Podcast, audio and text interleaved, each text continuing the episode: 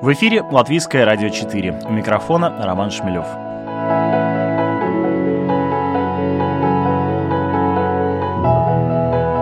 Привет, дружище! Ты знаешь, что драконы любят тако? Они любят тако с говядиной и куриные тако. Они любят большие тако, но им нравятся и крошечные тако-малышки. Но постой-ка, еще больше, чем драконы любят тако, они ненавидят острую сальсу – Драконы не выносят даже запах острой сальсы. А если пригласишь драконов на атаку вечеринку и забудешь про это условие, берегись. От одной капли острого соуса у дракона из ушей валит дым, начинается безудержный чих и проблемы с животом. А когда у дракона начинаются проблемы с животом... Ох, мой мальчик. Это фрагмент из детской книжки Адама Рубина с иллюстрациями Даниэля Сальмьери «Драконы любят тако». Последние пять лет она входит в список самых продаваемых книг в США по версии New York Times. Как несложно догадаться, она повествует о сложных отношениях драконов с мексиканской кухней. Кажется маловероятным, что эта история про не очень широко распространенный мексиканский фастфуд может быть интересна нашим малышам. Но это оказалось не так – как-то на личном примере я убедился, с каким вниманием и любопытством за сюжетом следит моя крестница неполных трех лет от роду и до самой кульминации сохраняет свой интерес. Когда выясняется, что основное правило нарушено, при приготовлении в таку попал острый соус, драконы начинают изрыгать пламя и сжигают дом. После чего им приходится, конечно, строить новый, ведь мальчик, хозяин предыдущего, так здорово умеет готовить тако. Этот смешной текст в комбинации с забавными картинками сделали свое дело и произвели впечатление не только на начинающую читательницу, но и на меня, взрослого.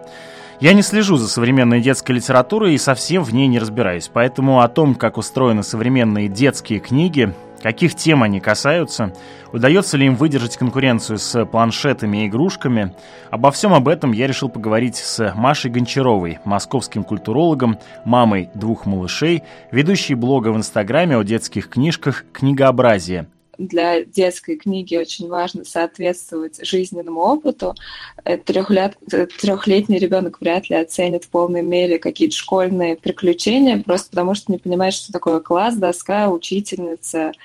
Тут уже задача взрослого как-то в подходящий момент предложить релевантное чтение, которое интерес книги не заглушит, а наоборот будет поддерживать и не отвращать от чтения тут может таким э, подспорьем для тех, для тех, кто прям совсем растерялся и не знает, куда взять, есть прекрасная переведенная с английского языка книга «Как лекарство для детей», которая просто по разным жизненным ситуациям предлагает э, конкретные примеры того, что читать в 3, 4, 5 лет, когда болеешь ветрянкой, когда э, умерла морская свинка, ну и прочие э, ситуации, она предлагает прорабатывать с помощью книги а вот я обращаюсь к вашему блогу в Инстаграме. Первая книга, которую вы обозреваете, это «Макс и тележка», э, Лингрен и Эриксон написанная. Казалось бы, совершенно незамысловатый сюжет про то, как э, ребенок разбрасывает вещи и вместе со своей собачкой их собирает. С сюжетной точки зрения ведь есть, э, ну не то чтобы такая примитивность, но, скажем, простота в детских сюжетах для самых маленьких. Можно ли как-то типизировать? Э, ну, наверное, да, если брать книги для совсем маленьких детей, то там очень важна возможность ассоциировать себя с э, главным персонажем, ну, конечно же, там, нам после э, гуманитарного образования вряд ли будет э, увлекательно следить за приключениями э, малыша в подгузнике, который теряет вещи. Но годовалому ребенку, который ровно это самое проживает в данный момент времени, за этим следить дико интересно. Но я не могу сказать, что как-то прям все стараются упростить детский сюжет, потому что настолько же, насколько у детей, которые любят книгу, есть интерес к вот этим ситуациям, э, в которых они узнают себя, настолько же они обожают всякие странные такие э, штуки, типа монстров, динозавров и каких-то хитро сплетенных сюжетов. В качестве исключения э, могу сказать про книгу, которая называется «Невероятная история гигантской груши». Это автор датчанин Яков Мартин Стрит. В ней пять глав, и это по своей структуре и по сюжету, конечно, там предложения очень короткие, нет каких-то долгих описаний. Это вполне себе приключенческий роман. Ну и здорово, когда книга с, прям совсем с детства как-то уже готовит э, читателя к тем формам, с которыми он сталкиваться в дальнейшем. Поэтому я вряд ли смогу утверждать, что основываясь на личном опыте, что прямо очень э, у всех книг, предназначенных для дошкольников, если мы сейчас говорим об этой возрастной группе, должен быть какой-то упрощенный сюжет. А вы помните свои первые книги? Да, я выросла на той же скандинавской литературе, Астрид Лингрен обожала, и в какой-то момент очень увлеклась народными сказками, и большое удовольствие получала, читая разные э, сюжеты в той или иной языка, языковой культуре, мне нравилось следить, как они трансформируются, но в то же время сохраняются э, одни и те же мотивы, более-менее те же самые персонажи, но добавляются какие-то э, характерные для региона особенности. А расскажите, как, на ваш взгляд, должно происходить э, знакомство ребенка с книгой? Тут, мне кажется, более-менее у всех одинаковый сценарий. Э, для начала нужно показать ребенку, что книга как объект — это что-то очень интересное, потому что, к сожалению, сейчас или не к сожалению, а просто это факт. Дети э, наблюдают своих родителей за компьютером, за ноутбуком, но еще чаще с э, телефоном в руках. И для них вообще не очень понятно, но уже вполне органично, что у взрослого всегда вот эта маленькая коробочка в руках, в которой он без конца нажимает пальцем, с ней разговаривает, и они начинают это копировать, и регулярно можно наблюдать детей, которые делают вид, что они там в, с каким-нибудь кубиком разговаривают по телефону или делают вид, что это планшет.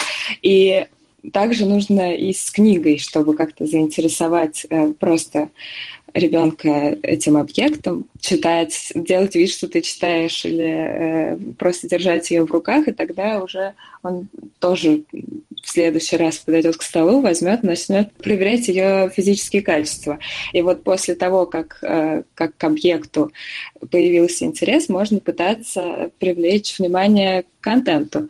Тут э, это, наверное, самый тяжелый период для всех э, родителей. Нужно подключить все свои актерские способности и пытаться на развороте как-то зафиксировать э, взгляд детский на знакомом ему предмете, пыхтеть поездом, э, крякать уткой, вот это вот все. И, конечно, вряд ли останется равнодушным э, маленький зритель к, таким, к такому спектаклю.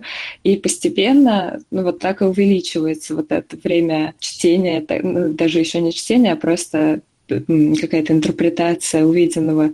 К двум годам вполне это может превратиться в какие-то 15-20 минут и уже полноценное прочитывание книги.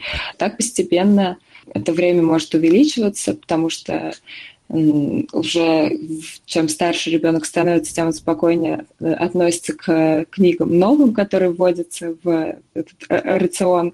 Ну и постепенно э, он самостоятельно все чаще будет брать, рассматривать и как-то наедине с книгой проводить свое время. Ну, то есть, иными словами, если родители сами э, не читают книги, не используют как предметы в своей повседневной практике, то довольно сложно приучить э, ребенка к книге. Это первый, да, вывод, который я делал. Второй, в книгу надо играть вместе с ребенком. Да, безусловно. Да, но детская книга это не только сам по себе текст, но это еще и, э, разумеется, ее прежде всего оформление, потому что, может быть, текст он не всегда сразу э, сам по себе цепляет. Расскажите про оформление, насколько оно разнообразно. Ну вот тут как раз нельзя сказать, по-моему, что визуальное э, оформление книги как-то эволюционировало с того момента, когда, собственно, вот эта picture book появилась и стала массово популярной в середине прошлого века. И ну, тот же пионер Морис Сендак, он для меня сейчас до сих пор остается одним из таких эталонных э, авторов детской книги. А самая известная книга называется «Там, где живут чудовища», и она стала такой э, прямо переломной в истории дет, э, детского книгоиздания, потому что оказалось, что детям-то вообще-то нужны картинки, и текст они как-то могут и сами додумать, или его может быть совсем чуть-чуть. И в общем-то, нельзя сделать хорошую детскую книгу, если у тебя не будет идеальной гармонии в изображении и тексте. Вот. И с того момента, конечно, многое произошло и появилось э, большое количество прекрасных иллюстраторов и книг, но как раз какие-то новшества, прогресса, которые появляются на книге, они, мне кажется, только отвлекают э, внимание от самой книги, потому что как часто мы хватаемся за голову, когда э, бабушка или другой родственник или просто какой-то не очень близкий взрослый приносит ребенку что-то, что кажется ему э, чем-то прям очень крутым, купленным в на переходе около метро с э, вращающимися глазами, безумным, безумной расцветкой и еще иногда снабженная вот музыкальным элементом, с, с некачественно исполненной песней или даже, может быть, малень, маленькая аудиосказка. Мне кажется, это все уже перебор. Наоборот, может э, прям травму нанести эстетическую ребенку э, с самых э, ранних лет. Борьба эстетик в детских книгах, она как реализуется? А, ну, она, конечно же, существует, и это потому что это значит, что поле конкурентное и происходит какое-то развитие, оно меняется, но я не могу сказать, что, что стесняет другое, там что-то приходит э, и занимает место предыдущих э, вот этих маститых иллюстраторов, потому что они остаются все равно такой вечной классикой и каким-то общим культурным кодом, на котором выросло не одно поколение. Например, э, наверное, во всем англоязычном западном мире книги Эрика Карла, та же самая очень голодная гусеница, это то, что есть действительно в каждом доме, и так как все знают и любят Колобка, на Западе знают и любят очень голодную гусеницу. Это, в общем, тоже такая по своей структуре кумулятивная сказка. А, но еще и с прекрасными иллюстрациями, которые параллельно учат э, дням недели, цветам, э, счету, но совсем не навязчиво, просто потому что это гармонично вплетено в сюжет. Э, да, безусловно, появляются какие-то новые авторы со своей уникальной манерой, но так же, как в любом изобразительном жанре, наверное, это просто какой-то естественный процесс. Точно нельзя сказать, что там был 2017 год такого иллюстратора, а наступил 2018, и все резко переключили свое внимание к другому. Нет, такого нет. И э, вдобавок еще к тому, что до нач- э, начала 2000-х годов в русском книжном детском рынке был очень большой провиз, и каких-то знаковых вещей того же Мориса Синдака э, не издавали у нас в стране. И как только как-то прорвало и открылся этот поток книг, их на самом деле до сих пор так и не смогли э, наверстать и выпустить все вот это важное для западного мира, то, что сделал 20 век. И вот так оно постепенно появляется, и мы одновременно с новинками-новинками у себя на рынке встречаем то, что э, в Америке, Англии и Европе было важным и знаковым еще там 40-е, 50-е, 60-е годы. Но при этом такой интересный момент, что все-таки книгу а, выбирает для своего ребенка сам родитель, то есть непосредственно в книжном магазине перед полкой стоит э, взрослый, который во многом, да, вероятно, опирается на свои представления о том, э, что должен читать его ребенок, и более того, сам клюет на те или иные картинки, на ту или иную эстетику. Тут, как вам кажется, есть ли конфликт? Да, конфликт это точно есть.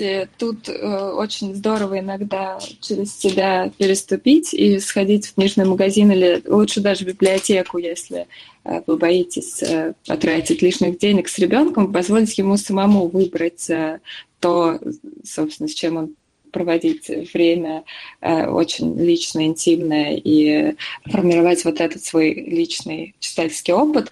Но, конечно же, очень большое количество родителей и бабушек и дедушек грешат тем, что они считают, что раз мы в детстве читали Маршака, Жюля Верна, э, Михалкова, Каверина и Барто, то и ничего лучше них нет, и лучше э, старая добрая классика, и давайте мы все в сотый раз почитаем вслух или купим своим замечательным деткам-подросткам 15-летнего капитана. И тут-то и случается самое ужасное, потому что э, темп жизни изменился, мы привыкли к совсем другому темпу восприятия чем наши родители, уж тем более, чем бабушки и дедушки. И в конце концов, э, книга — это всего лишь одна из опций досуга. Тот же Жюль Верн я помню, как э, там, в 90-е мне нравилось еще его читать, но, опять же, потому что как-то других э, опций досуга особо и не было. Но сейчас прогрызться через вот эти 50-60 страниц текста до момента, когда наконец-таки начнет что-то происходить, я не бы желать современным детям. Э, но это на самом деле довольно спорная мысль о том, что книга является единственным, э, то есть, скажем так, что книга э, скрывает в себе досуг, да, она же все-таки для детей еще и несет там образовательные всякие вещи, а в конце концов развитие там речи, это же тоже необходимая функция, которую выполняют книги. Эм, вот расскажите про, про то, как книга помогает не только про то, как книга не только является формой досуга, но в том числе еще и вспомогательным инструментом в развитии ребенка. По моему мнению и по тому, что мне приходилось читать э, в этой области, конечно же, лучше чтение вслух ничего не может развить э, речь ребенка на самых первых этапах. И мне кажется, что в русскоязычном мире пока лучше Корнея Чуковского так ничего не произошло. И ну, банально, но факт. И все это бесконечное чтение «Мой Дадыра», «Мухи-цокотухи». Ну, нет, наверное, «Муха-цокотуха» не всегда будет актуально, потому что там много жестокости, кажется, сейчас.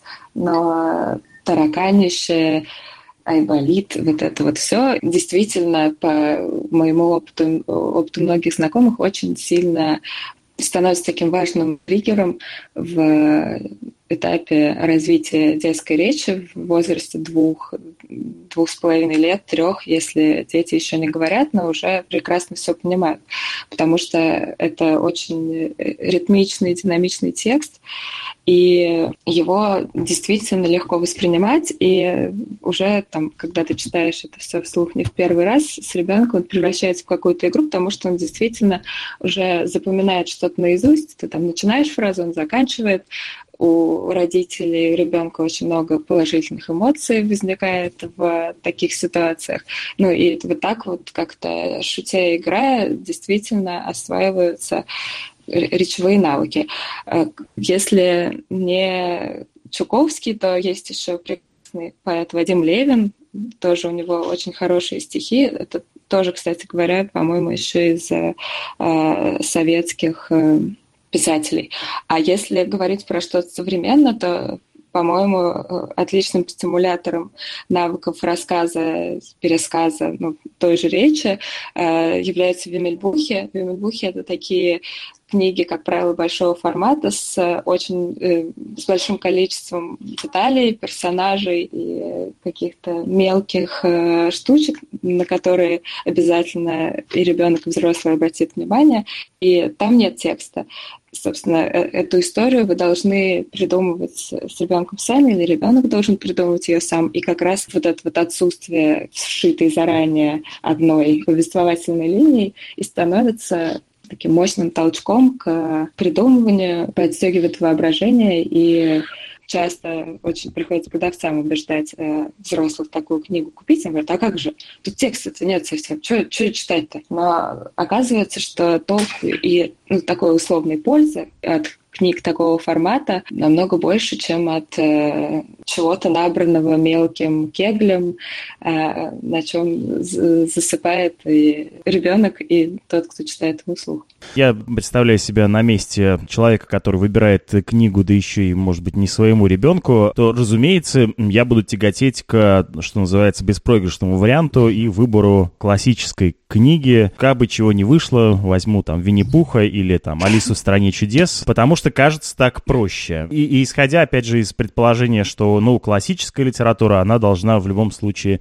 сработать. Э, видите ли вы этот конфликт между классической литературой, современной литературой для детей? Угу. Но этот конфликт есть, он, наверное, скорее в головах э, тех взрослых, которые действительно только взрослый может э, по большей части купить эту книгу, потому что так же, как и продукты, одежду для детей, э, все это выбирают взрослые. Но э, ребенку, в общем-то, нет разницы, э, что читать, если это очень хорошая история, но э, от Марка Твена вряд ли он получит такое же удовольствие, как э, его бабушка или дедушка, просто потому что ему не совсем будет понятен э, вот этот фон культурный, большое количество странных слов и совершенно э, вымершие уже предметы, то, то, то, что сложно встретить. И уж если мы хотим, чтобы наши дети читали классику, то нужно как-то делать это не в лоб, а стараться, а пытаться ее актуализировать. И в этой области сейчас происходит очень много всего интересного. Например, появилась очень хорошая книга как бы продолжение Евгения Онегина, французская э, молодая писательница Клементины Баве. В русском переводе она вышла с названием «Ужель та самая Татьяна?».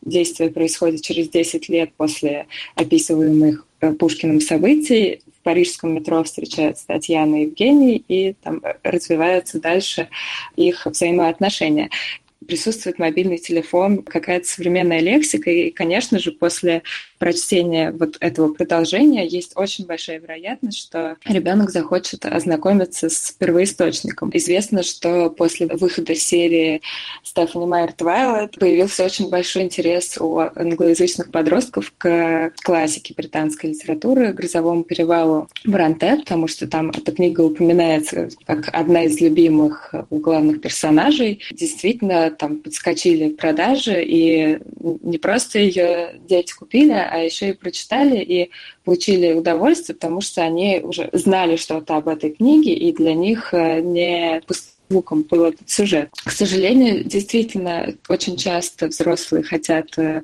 идти простым путем, с чем в детстве у них сложились какие-то приятные отношения. А вы попробуйте сейчас прочитать то, что вам нравилось.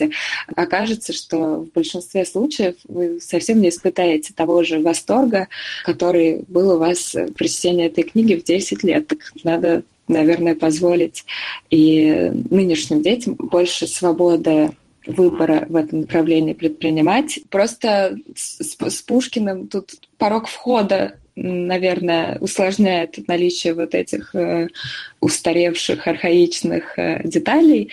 Повторюсь, что задача тех, кто выступает проводниками в классику, как-то ее актуализировать, придумать э, такой подход, чтобы это было действительно не очень сложно и так перегруженному большим количеством впечатлений каждый день э, ребенку и помочь ему как-то найти классика общий язык.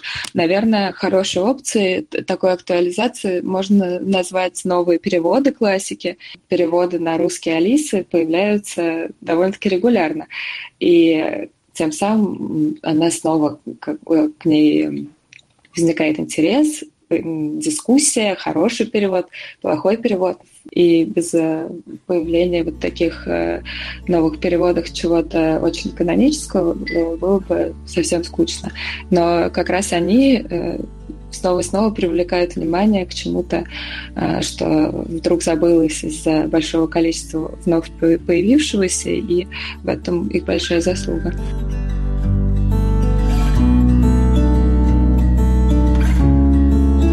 Мы продолжаем разговор о детской литературе в эфире Латвийского радио 4 с автором инстаграм-блога о детских книжках «Книгообразие» Машей Гончаровой. А приведите, пожалуйста, пример э, детских книжек, э, рассчитанных на э, совсем маленьких, которые затрагивают такую современную проблематику. На самом деле проблемы-то детские не то чтобы изменились, но о них стали больше говорить. Прям вот для совсем маленьких таких проблемных, трудных книг не, не так много, наверное, но они, конечно, есть. Намного больше для подростков, и сейчас сложно не найти э, что-то про смерть близкого человека, человека, э, пережитое насилие или какую-то иную травму. И очень здорово, что такие книги есть, потому что получается, что читая их э, и пережив подобное, ребенок понимает, что он не одинок в своем горе, а если, к счастью, ничего плохого еще не случилось, то он понимает, что просто возможно и такое. Если говорить про книги книги для совсем маленьких, то приведу в пример отличную книгу, которая провоцирует разговор с ребенком о политике, издержках власти. Э, называется «Малыш Фьють». Это Марио Рамос, перевод с испанского, и сюжет очень простой, она будет понятна детям 3-4 года, но э, рассказывает о страшной вещи – том, что происходит с живым существом, когда оно становится наделенным какими-то атрибутами власти, что начинается полное беззаконие и почему-то у человека или животного возникает ощущение полной э, безнаказанности и возможности творить, э, устраивать полный беспредел просто потому, что так захотелось. И на самом деле таких книг все больше появляется, это здорово, потому что э, часто ты не знаешь, как подступиться к разговору о каких-то таких э, не самых будничных вещах. Книга может спровоцировать обсуждение чего-то не самого простого. Как вам кажется, а есть ли запретные темы для детской литературы? Мне кажется, что все-таки, наверное, нет. Если э, издатель выпускает книгу, которая, которая рассчитана для чтения детьми, то наверное, очень тщательно изучил законодательство страны, в которой она выходит, он просто не сможет, если это не сам издат, выпустить что-то, что прям покалечит э, восприятие и психику ребенка. Скорее, вот этот страх, он происходит в головах родителей, которые просто не имеют иногда э, слов на такие темы говорить. Они просто боятся зачастую подбросить э, острую неприятную тему, потому что ребенок начнет задавать вопросы, а они просто не смогут найти для них ответов, наверное, во многом из-за того, что у них у самих их нет. Очень конкретно у меня есть вопрос. Как разговаривать, например, с детьми про смерть? Потому что в детских книгах вроде часто обходится эта тема, но, с другой стороны, есть примеры того, как э, смерть становится основной сюжетной линией там, дет детской книги. Как это происходит в детских книгах, которые сейчас выпускают? Да, это, безусловно, происходит, и это очень здорово, по-моему, что такие книги есть, пока их еще не запретили, но все возможно. А вам кажется, Они что это возможно, действительно... да, их запрещение, да? Конечно, да. Ну, а, а, в основном из-за очень сильного общественного давления, потому что современные родители, они вовсе не, не все за качественное просвещение, а очень часто хотят что-то умолчать. И кажется, что от э, разговоров про смерть нужно защищать. Я сама не раз была свидетелем тому, что мамы-блогеры нападали на издателя, когда он рассказывал о том, что вот мы планируем издать книгу, в которой э, там даже не человек умирал, а, по-моему, рыбка, ну и там как- как-то сюжет строится вокруг э, смерти живого существа. Тут важно выбрать э, как-то релевантно возрасту. На самом деле я, у меня был провальный опыт личный с э, такой книгой, потому что я там читала в три года, в четыре в японской культуре разговоры о смерти с детьми, они как раз наоборот, совершенно не табуированная тема. И есть э, переведенная на русский прекрасная книжка «Я ем лапшу, а в это время». Там на одном развороте мальчик ест лапшу, на следующем, там, условно, девочка играет на скрипке. Так параллельно происходит много всего. И на последнем развороте пустыне лежит, э, вид, ну, видно лежащее детское тело, взрослому очевидно, что он умер, моему трех-четырехлетнему ребенку было вообще не очевидно, что происходит, но никаких эмоций у него это не вызвало. Возможно, тут э, уже важно, чтобы такая книга как-то не осталась незамеченной, а наоборот оказала терапевтический эффект, ее предложить, если такая ситуация происходит, и это будет очень полезным опытом показать, что ну, ты не одинок в своем горе, и смерти, и что-то грустное случается э, у всех э, всегда, это всегда было, и просто как-то здорово ее пережить и постепенно из грустной стадии переживания выйти. А приведите, пожалуйста, примеры э, книг, которые э, повествуют на такие сложные, неоднозначные темы, как вот, например, э, знакомство ребенка со смертью. Угу. Ну вот я уже упомянула э, книгу «Я ем лапшу в это время». Если для возраста чуть старше, э, есть книга Ульфа Старка. Это скандинавский писатель, прекрасно недавно умер. Э, она называется «Умеешь ли ты свистеть, Йоханна?». Там как раз очень ненавязчиво присутствует смерть, но все равно весь сюжет завязывается на ней. Два мальчика два друга играют, гуляют, у одного есть дедушка, у другого нет, и тот, у которого нет, не понимает, почему же так несправедливо, как так вышло, что дедушки у него нет. И друг, у которого дедушка есть, предлагает пойти в дом престарелых и просто выбрать другу без дедушки дедушку, и они приходят, и как-то все очень здорово случается. Находится такой свободный дедушка, который просто ужасно рад свалившемуся на него счастья. Они проводят много совсем простых дней, ничего особенного вроде бы не делают, но и мальчик счастлив, потому что у него появился вот этот дедушка, и дедушка, который уже там э, совсем страдал от одиночества, но в какой-то момент он умирает, и, конечно же, вот эти два мальчика переживают его смерть. И чем старше, тем больше книг на эту тему есть. Из, из последнего, это уже э, такой я, уверенный Ян Кадаут, я читала прекрасную книгу, э, она называется «Беги и живи». Там история о травме детской, когда смерть случается с твоим ровесником, и ты вроде бы даже как-то невольно в ней виновен. И тоже прекрасная книга, которая показывает, как э, можно с ним справиться. А другие темы, вот. помимо смерти, э, которые тоже являются такими неоднозначными, приведите, опять же, примеры такого рода mm-hmm. повествований не знаю, очень много хорошего сейчас появляется про важные события из истории 20 века, про Холокост, про Вторую мировую войну, про сталинский террор. Про сталинский террор И... для самых маленьких? Да, конечно. Ничего себе. Несколько слов расскажите, пожалуйста, про эти Есть книги. серия Ленингра... «Ленинградские сказки». Автор, по-моему, Дина Сабитова. Да, например, книга «Сахарный ребенок» Ольги Громовой, э, издательство «Компас Гид», как раз рассказывает э, очень частую историю для каждого выходца из Советского Союза. У всех у нас есть э, наверняка какой-то репрессированный или расстрелянный, или э, переживший э, долгие годы лагерей родственник. Вот. И там история девочки, которая как раз с мамой в лагерях вынуждена жить, там, но она не с упором на какие-то политические э, аспекты, а просто э, позволяет очень большую эмпатию испытать к главному персонажу, потому что там показаны больше человеческие отношения вот в этой э, политической мясорубке. Если про Вторую мировую войну, то есть прекрасная книжка «Волна». Тот Штрассер, книга, рассказывающая о том, как э, один учитель решил провести эксперимент над своим классом и за очень короткое время учителю удается убедить э, своих учеников в верности нацистской идеологии и в отдельно взятом классе установить э, такую маленькую Германию.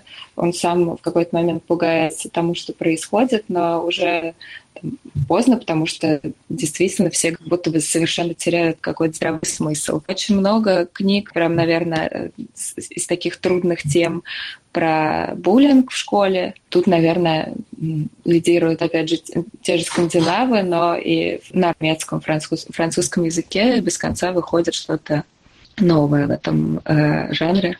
Хорошо, исторические события — это повод э, для, опять же, обсуждения, дискуссии с собственным ребенком. Э, по поводу смерти тоже вроде разобрались, что так как с этим в любом случае придется сталкиваться ребенку в той или иной форме, то, ну, об этом тоже надо говорить. Буллинг, ну, пожалуй, уже для детсадовского и школьного возраста. Еще какие темы вы могли бы вот так тезисно обозначить, которые затрагиваются в современной литературе? А, ну, точно, действительно, меньше уделялось э, внимания темам про сексуальную ориентацию, про нетрадиционную ориентацию главного персонажа таких книг. На самом деле до 20 ну особенно таких которых можно дать ребенку э, и не было. И как раз в этом направлении сейчас очень много всего появляется. Тут важно что в них э, о гомосексуализме например говорится не как о чем-то странном и не вписывающемся в рамки современного общества. Это неплохо и нехорошо просто это факт. Если ребенок стесняется стесняется поговорить с своим родителем. Очень часто подростки точно не к родителю побегут обсуждать что-то такое э, для него важное и там в чем он пытается сам разобраться, еще до конца не понял.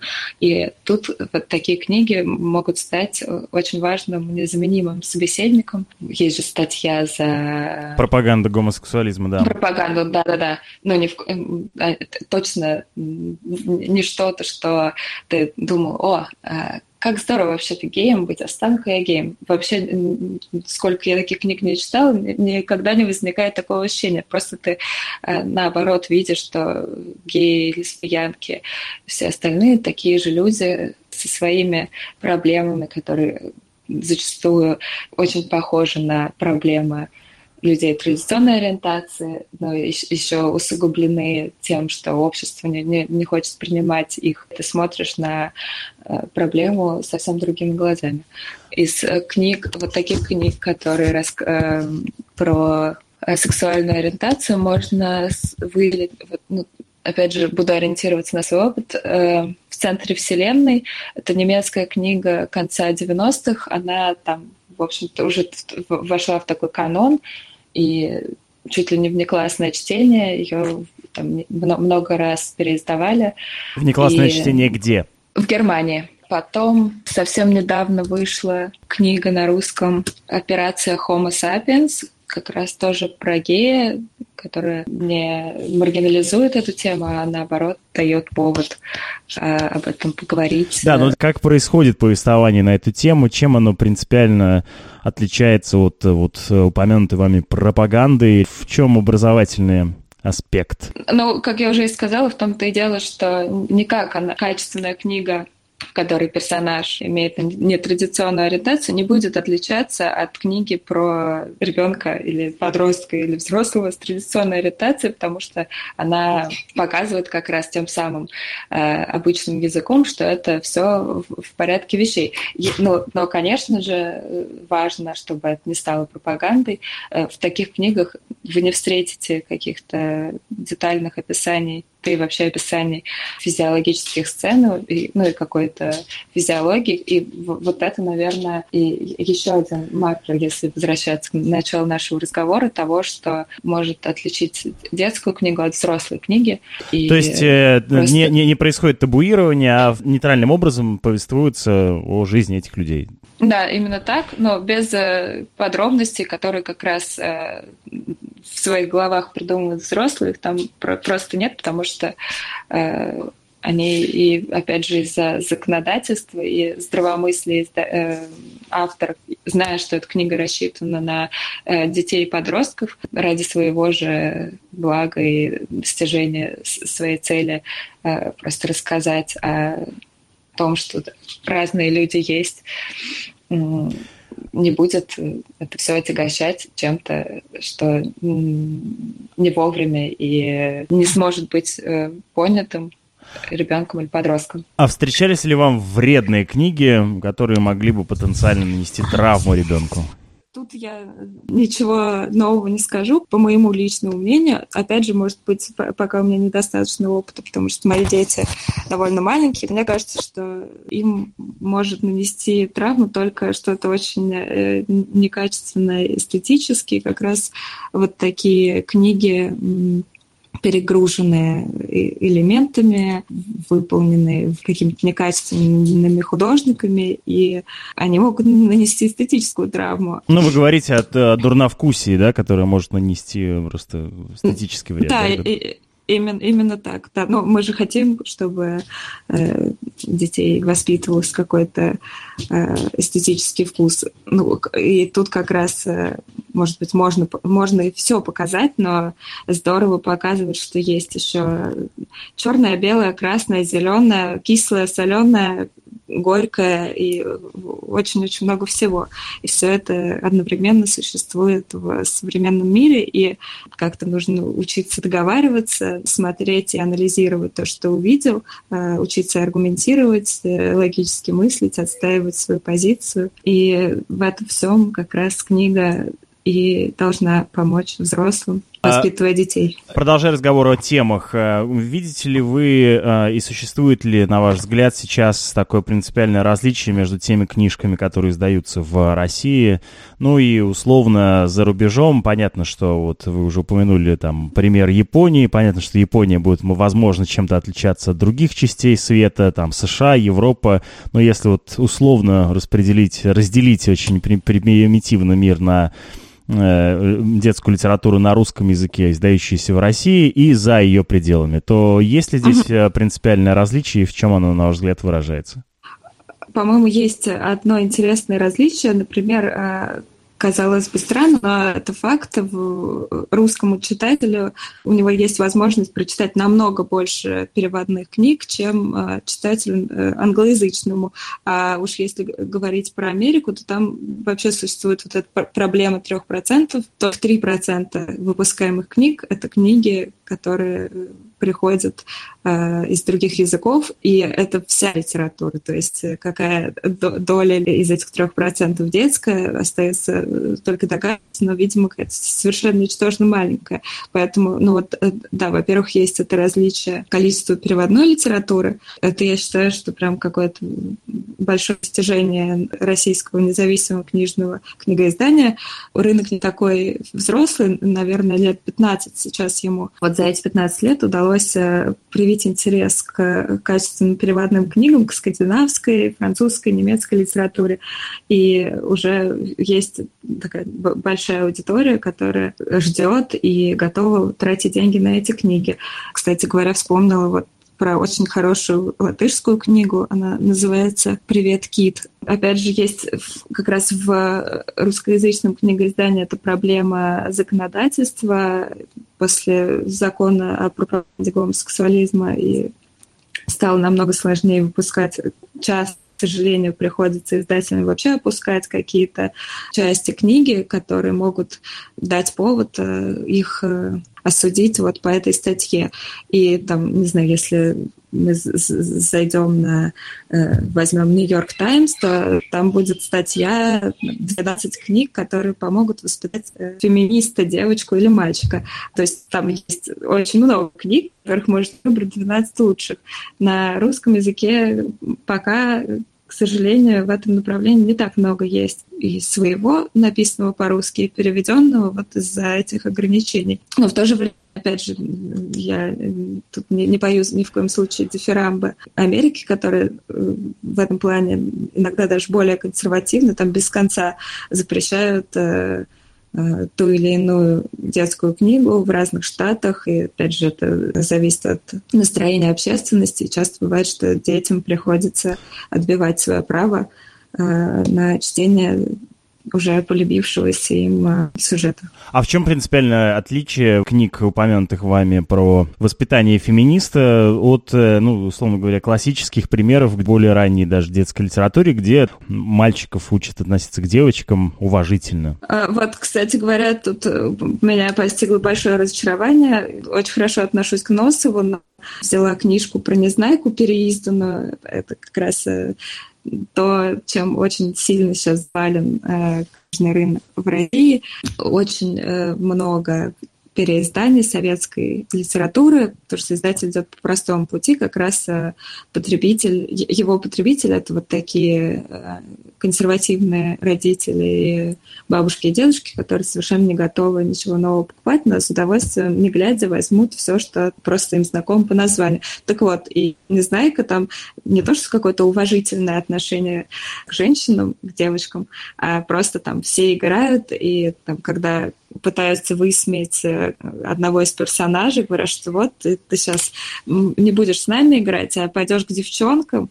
И ну, это именно звучит в контексте в таком очень Обидным. уничижительном и совсем не, никакого уважения. И хотелось бы, конечно, да, что, чтобы книга она не навязывала ничего, ну, никакого подобного отношения, но и вообще каких-то различий в том, что мужчины не плачут и а, де, а девочка, наоборот, такая чувствительная и должна так или иначе относиться к каким-то вещам вообще э, расти домохозяйкой и э, заниматься готовкой. Такое очень агрессивное навязывание ролевых моделей, оно явно ничему хорошему не поможет.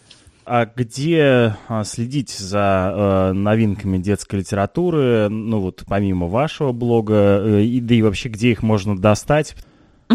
Да, вот э, э проблема навигации в детской, э, в любой литературе довольно-таки э, проблема серьезная, говорить об этом можно бесконечно. К сожалению, в русскоязычном сегменте медиа это пока, можно сказать, довольно-таки маргинальная тема, и кроме каких-то нишевых медиа, очень хорошая, например, «Пап, мам, бук», рассказывает не только про книги на русском, но и про вот какую-то такую важную, э, тут уже не побоюсь сказать классику, ну, про что-то, без чего не обходится э, западный общемировой канон детской литературы. Если в англоговорящем мире регулярные колонки Нью-Йорк Таймс и Guardian можно встретить, или полноценные регулярные журналы вроде Bookbird.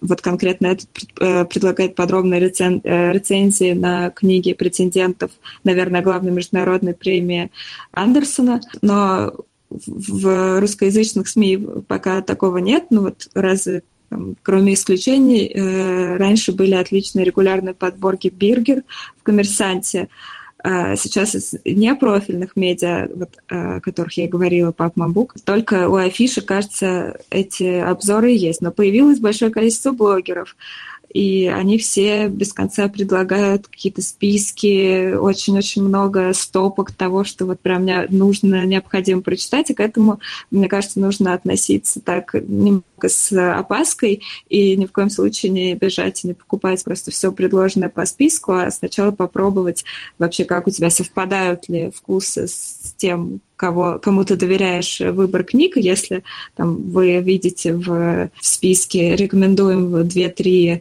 которые вам действительно понравятся, то, наверное, можно уже и дальше слушать таких советов. Но вообще, э, мне кажется, что сами издатели э, становятся таким навигатором, потому что тут процитирую э, сооснователя Адмаргенема, совсем не детское издательство, одно из таких первых независимых в, в русском книгоиздании еще из 90 90-х э, Адмаргинем Александр Иванов говорит, что издательство — это некий контекст, территория или карта, на которой есть свои маршруты. Если издательство издает книги осмысленно, то оно создает пространство уже сформированного вкуса. Если вам понравилась книга то стоит посмотреть, кто ее выпустил. Лучше всего и проще знакомиться с ассортиментом на ярмарках. В России самая, наверное, крупная — это нон-фикшн. Э, сейчас их становится все больше в каждом городе. Я знаю, что в Риге тоже что-то проходит, потому что эм, уезжают издатели, и детские, и взрослые туда на какие-то мероприятия. Ну, вот как раз на таких книжных ярмарках лучше всего и следить за новинками, выбирать.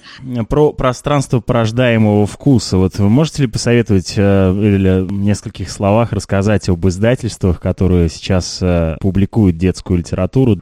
Еще одна э, сейчас стала появляться такая уже прям четкая тенденция какое-то количество, уже не маленькое в мире, и пока не очень большое в России, но тем не менее оно как-то с каждым годом все увеличивается, сам издат, и появляется прям много э, людей и каких-то институций, которые видят, что конкретной книги, может быть, она там есть только на каком-то языке, они хотят перевести и издать, может быть, они хотят сделать ее с нуля, и все больше вот таких самоиздатовских проектов. Да, новые издательства и детские тоже появляются.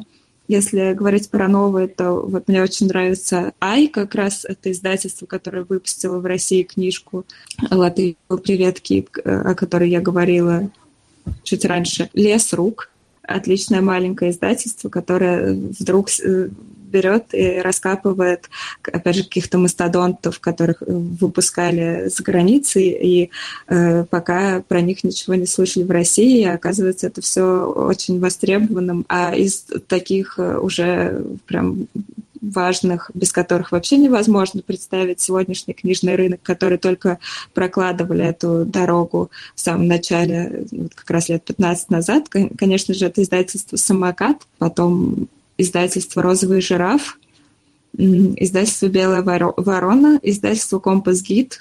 Сейчас очень много еще у нас делает Манванов Фарбер, детское направление – и издательство «Клевер», они часто говорят, что мы зарабатываем деньги, и им это хорошо удается, потому что они выпускают книги не только в России, но теперь и в Америке, и, кажется, уже в Канаде. Тоже у них встречается что-то очень качественное и приятное. Тут как раз, наверное, из-за того, что э, это больше похоже на бизнес, и у них есть ресурс покупать права на э, что-то прям очень-очень крутое.